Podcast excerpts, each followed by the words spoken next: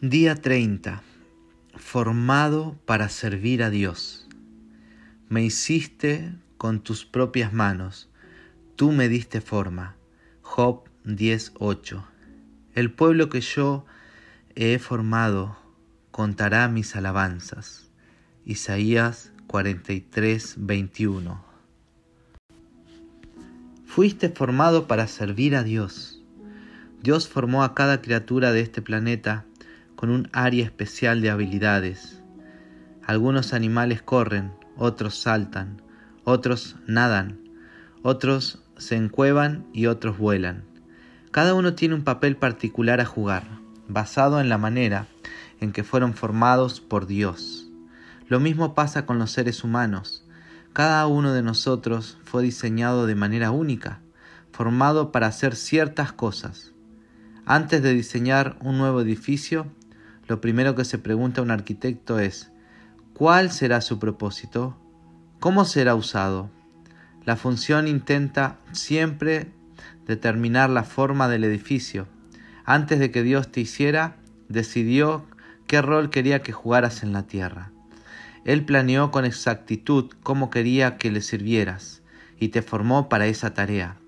Eres de la manera que eres porque fuiste hecho para un ministerio específico. La Biblia dice, porque somos hechura de Dios, creados en Cristo Jesús para buenas obras. La palabra poema viene del vocablo griego que significa hechura, artesanía. Eres una obra de arte hecha a mano por Dios. No fuiste creado en una línea de producción, ni ensamblado, ni producido en cantidades industriales.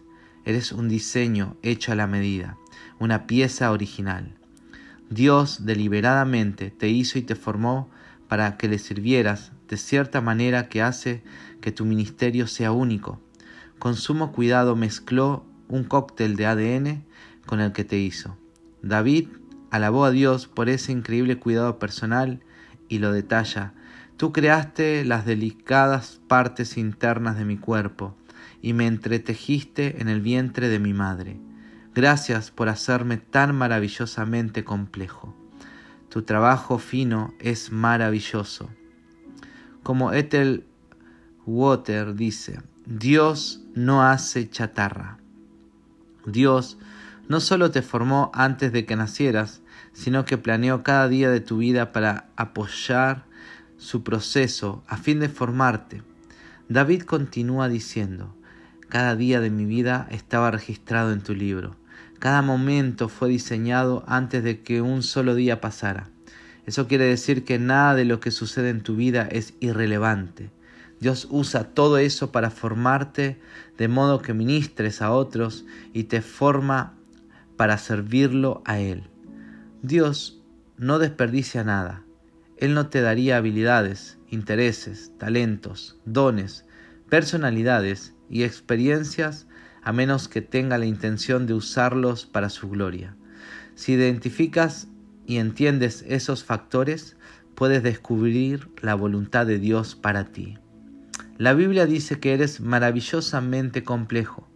Eres una combinación de muchos factores diferentes.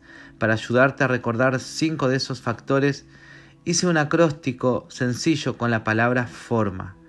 Indistintamente usaré cualquier sinónimo de esta palabra. En este capítulo y el próximo estudiaremos esos cinco factores y le daremos seguimiento. Te explicaré cómo descubrirlos y usarlos. ¿Cómo te forma Dios para tu ministerio? Siempre que Dios nos da una asignación, nos equipa con lo que necesitamos para cumplirla. A esta combinación de aptitudes se la llama moldear o dar forma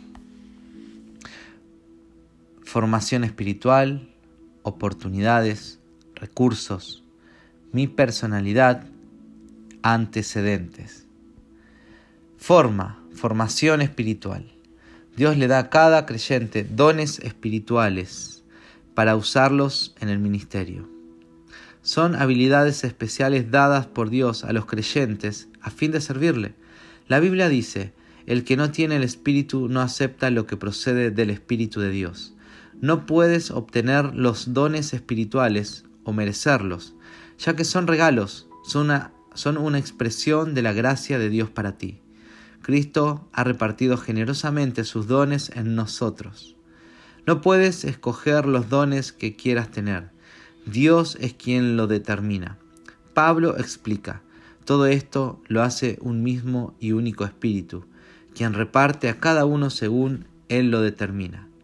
Puesto que Dios ama la variedad y quiere que seamos especiales, no nos dio el mismo don a todos. Por otra parte, ningún individuo recibe todos los dones. Si lo tuvieras todos, no tendrías necesidad de, de alguien más, y eso podría estropear algunos de los propósitos de Dios. Él nos diseña a depender unos de otros. Tus dones espirituales no se te dieron para tu propio beneficio, sino para el de otros, así como los de ellos son para tu beneficio. La Biblia dice, a cada uno se le da una manifestación especial del Espíritu para el bien de los demás. Dios lo planeó así para que tuviéramos necesidad unos de otros. Cuando usamos nuestros dones juntos, todos nos beneficiamos. Si otros no usan los suyos, no los disfrutas, y si no usas los tuyos, ellos tampoco se benefician. Ese es el motivo por el que se nos manda a descubrir y a desarrollar nuestros dones espirituales. ¿Has invertido tiempo en descubrir cuáles son tus dones espirituales? Un don sin descubrir no vale nada.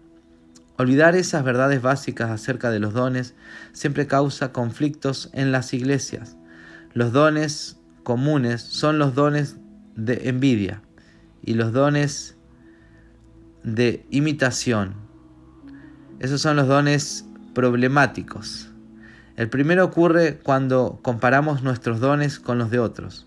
Entonces nos sentimos insatisfechos con lo que Dios nos dio. Y empezamos a resentirnos y a sentir celos por la manera en que Dios usa a otros. El segundo problema sucede cuando esperamos que los demás tengan nuestro mismo don realicen la misma labor que fuimos llamados a hacer y sientan la misma pasión que sentimos al hacerla. La Biblia dice, hay diversas maneras de servir, pero un mismo Señor. Algunas veces los dones espirituales se enfatizan tanto que descuidamos otros factores que Dios usa al formarnos para su servicio. Tus dones revelan la clave para descubrir la voluntad de Dios para tu ministerio, pero tus dones espirituales no lo son todo. Dios te ha moldeado en otras cuatro maneras. Oportunidades para tu corazón.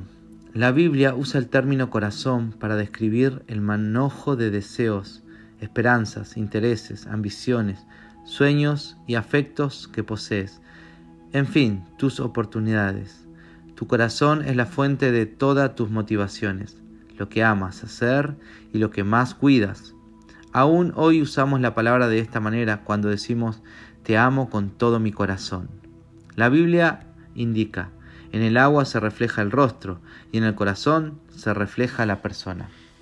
Tu corazón revela lo real de ti, lo que eres verdaderamente, no lo que otros piensan de ti o lo que las circunstancias te impulsan a hacer. Tu corazón representa la fuente de tus motivaciones, porque actúas en la forma en que lo haces. Físicamente, cada uno de nosotros tiene latidos del corazón característicos, así como cada uno tiene huellas dactilares únicos y un tono de voz, etc. No hay dos latidos del corazón idénticos. Es asombroso que entre todos los billones de personas que viven, no hay otra que tenga los latidos del corazón exactamente igual a los tuyos. De la misma manera, Dios nos ha dado a cada uno un latido emocional, único, que se apresura cuando pensamos acerca de temas, actividades o circunstancias que nos interesan. Instintivamente ponemos más atención a ciertas cosas que a otras. Esos son indicios que señalan dónde debes servir. Otra palabra que tiene que ver con el corazón es pasión. Hay ciertos temas que te apasionan y otros que no te interesan. Algunas experiencias captan tu atención mientras otras pasan inadvertidas o te aburren. Eso revela la naturaleza de tu corazón. Mientras crecías, puede que hayas descubierto algunas cosas muy interesantes, las cuales no le interesaban a nadie más en tu familia. ¿Dónde proceden esos intereses? provienen de Dios. Él tiene un propósito a darte esos intereses natos. Tu latido emocional es la segunda clave para entender tu forma de servir. No ignores tus intereses, considera cómo podrías usarlos para la gloria de Dios. Debe haber una razón por la que te agrada hacer esas cosas. La Biblia declara con insistencia, sirva al Señor con todo tu corazón. Dios quiere que le sirvas con pasión, no por obligación. Las personas rara vez dan lo mejor de sí al realizar tareas que no disfrutan. Dios quiere usar tus intereses naturales para que sirvas a otros y a Él. Escuchar tu motivación interna puede apuntar al ministerio que Dios quiere que tengas. ¿Cómo sabes que le sirves a Dios con todo tu corazón? La primera señal es entusiasmo. Cuando haces algo por amor, nadie tiene que motivarte. Lo haces por puro gozo. No necesitas recompensas o aplausos o pagos, porque disfrutas sirviendo de esa manera. Lo opuesto también es cierto. Cuando no tienes el deseo en tu corazón de hacer algo, te desanimas con facilidad.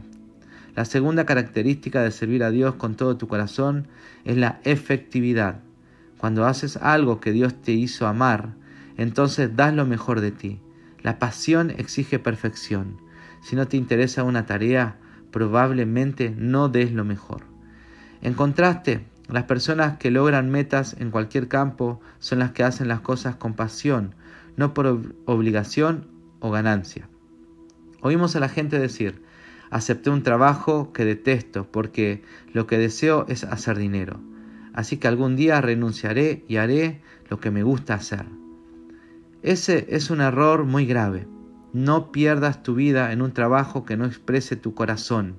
Recuerda, lo más grande en la vida no son las cosas. Vivir una vida con propósito es más importante que todo el dinero del mundo.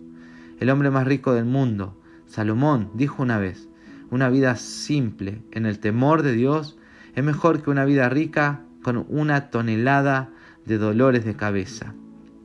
No te conformes con buscar la buena vida porque no es lo suficientemente buena. Al fin y al cabo no satisface. Puedes tener mucha vida y aún así no tener nada por lo cual vivir. En vez de que tu meta sea una vida mejor, sirve a Dios de una forma que exprese tu corazón.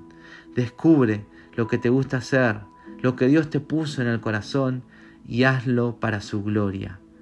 Esa es tu oportunidad. Punto de reflexión fuiste formado para servir a Dios. Versículo para recordar, Dios obra a través de personas diferentes, en maneras diferentes, pero es el mismo Dios el que cumple su propósito a través de todos ellos. Primera de Corintios 12:6. Pregunta para considerar, ¿de qué manera puedo verme sirviendo y amando a otros apasionadamente?